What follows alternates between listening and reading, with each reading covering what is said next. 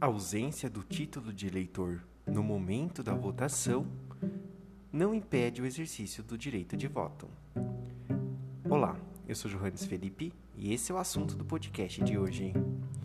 Por unanimidade, o plenário do STF, em sessão de julgamento virtual em 19 de outubro de 2020, julgou procedente a ação direta de inconstitucionalidade sob o número 4467, reafirmando o entendimento de que apenas a não apresentação de documento oficial de identificação do, com foto pode impedir o eleitor de votar.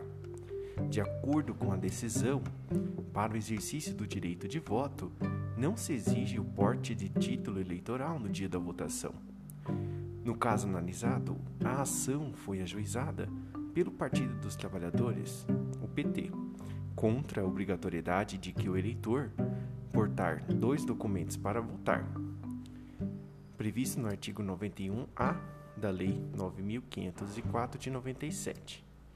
O dispositivo determina que, no momento da votação, além da exibição do respectivo título de eleitor, o eleitor deverá apresentar também o documento de identificação com fotografia.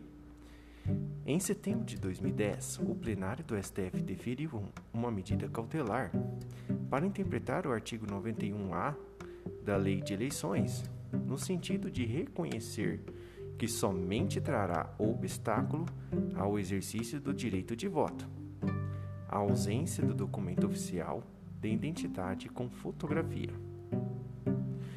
julgamento do mérito da ação, a Corte do STF acompanha o voto da relatora, a ministra Rosa Weber, para ressaltar que, embora a discussão acerca da utilização de documento de identificação tenha perdido força com a implantação do programa de identificação por biometria por meio da Justiça Eleitoral, o tema ainda não está esvaziado.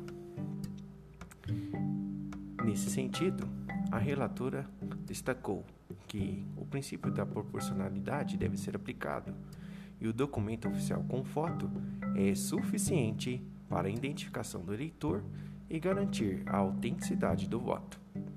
Espero que vocês tenham gostado deste assunto. Siga a gente nas redes sociais. Segue direito e direito.segue. Valeu, tchau e até a próxima.